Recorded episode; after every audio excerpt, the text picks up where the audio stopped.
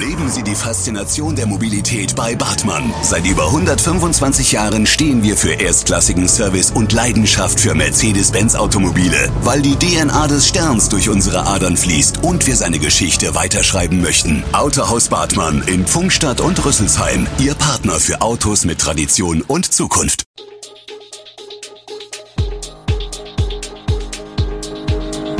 Gude, unser morgendliches News Update. Das Wichtigste aus Südhessen für Sie im Überblick. Guten Morgen aus Darmstadt an diesem 21. Dezember. Jetzt fallen doch alle Bäume am Waldkunstpfad. Missbrauchsskandal um Jugendfußballtrainer und Bund und Länder beraten heute über weitere Kontaktbeschränkungen nach Weihnachten. Das und mehr hören Sie heute im Podcast. Die neue Corona-Variante Omikron hat Darmstadt erreicht. Wie der Krisenstab am Montag mitteilte, wurde ein erster Fall festgestellt.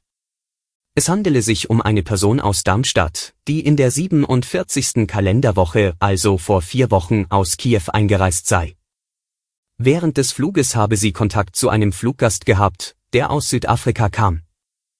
Die betroffene Person habe nach der Einreise in Deutschland Symptome bekommen und am 1. Dezember einen PCR-Test durchführen lassen, der positiv ausfiel. Sie habe sich in häusliche Isolation begeben und zwischen Einreise und Testung keinen Kontakt zu anderen Personen gehabt. Nach der Sequenzierung der PCR-Probe habe sich am vergangenen Wochenende herausgestellt, dass es sich um die Omikron-Variante handelt. Die Person sei vollständig geimpft und hätte einen milden Krankheitsverlauf gehabt.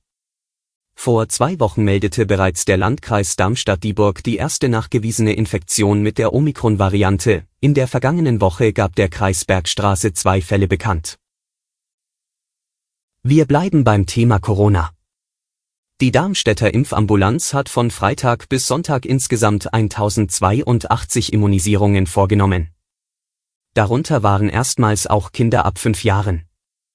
In Darmstadt und in Rheinheim wurden am Wochenende 59 Kinder geimpft.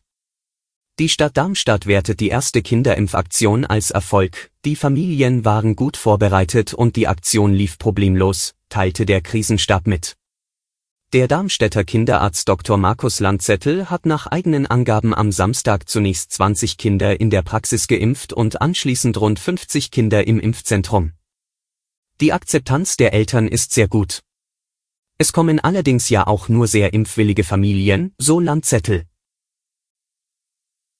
Hessenforst will wie geplant alle 160 Bäume im Staatswald am Waldkunstpfad fällen, darunter bis zu 200 Jahre alte Buchen. Das geht aus der aktuellen Folge des VRM-Podcast Station 64 zum Thema hervor. Hessenforst-Sprecherin Michelle Sundermann hatte darin gesagt, die Menge der zu fällenden Bäume wird gleich bleiben, mehr oder weniger. Allerdings werde die Ernte der Bäume am Waldkunstpfad auf die verbleibende Zeit der mittelfristigen Planung, also bis 2025, verteilt. Die Diskussion um die Bäume am Waldkunstpfad reißt demnach nicht ab.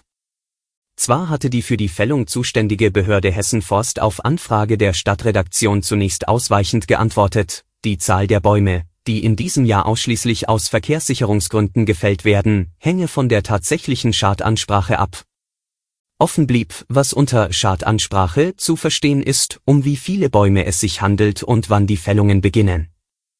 Die Antwort im Podcast war jedoch eindeutig. In Weihnachtsbäumen können Zecken lauern, die so auch ohne Haustier und im Winter ins heimische Wohnzimmer gelangen. Schuld ist der Klimawandel. Zecken sind wechselwarme Tiere, die ab Temperaturen von 7 Grad aktiv werden. Dann bekommen sie Appetit und suchen sich einen Wirt, erklärt Dr. Berthold Langenhorst vom Naturschutzbund Hessen. Dass man aber noch nicht mal ein Haustier haben muss, um sich die ungeliebten Spinnentiere in die Wohnung zu holen, weiß Anja Kim aus Großumstadt. Anfang Dezember entdeckte sie eine Zecke an ihrem Bein. Auf die Idee, dass das Tier vom bereits im Wohnzimmer geschmückten Baum geklettert sein könnte, brachte sie ein befreundeter Arzt. Und das ist keine Seltenheit, Zecken verstecken sich bei kälteren Temperaturen gern in Baumritzen oder unter der Rinde und können dort Minusgrade und lange Perioden ohne Nahrung überleben, sagt Biologe Langenhorst.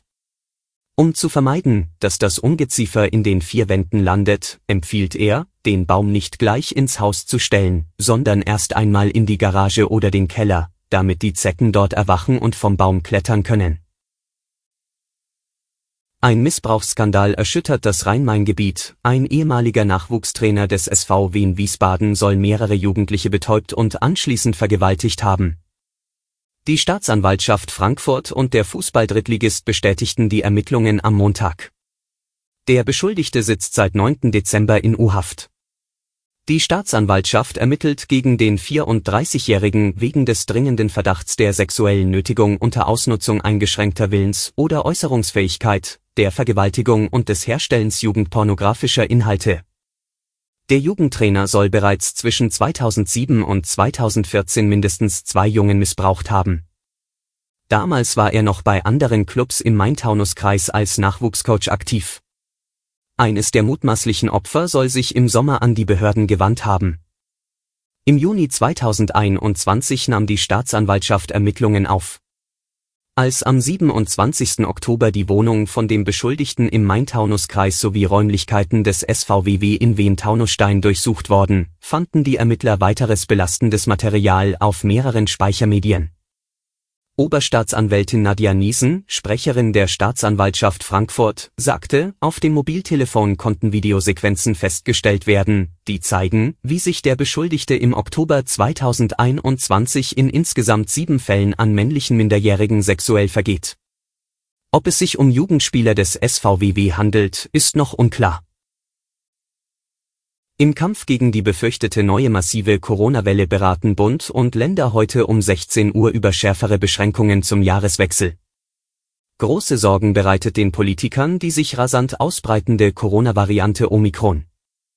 Die Ministerpräsidentinnen und Ministerpräsidenten wollen mit Bundeskanzler Olaf Scholz, SPD, daher unter anderem über weitere Kontaktbeschränkungen beraten, damit die Krankenhäuser nicht überlastet werden. Im Fokus der Videokonferenz soll die Reduzierung privater Kontakte auch für Geimpfte und Genesene nach Weihnachten und zu Silvester stehen. Im Gespräch sind auch Schließungen von Clubs und Diskotheken. Der grünen Gesundheitspolitiker Janusz Dahmen brachte einen Lockdown nach den Feiertagen ins Spiel.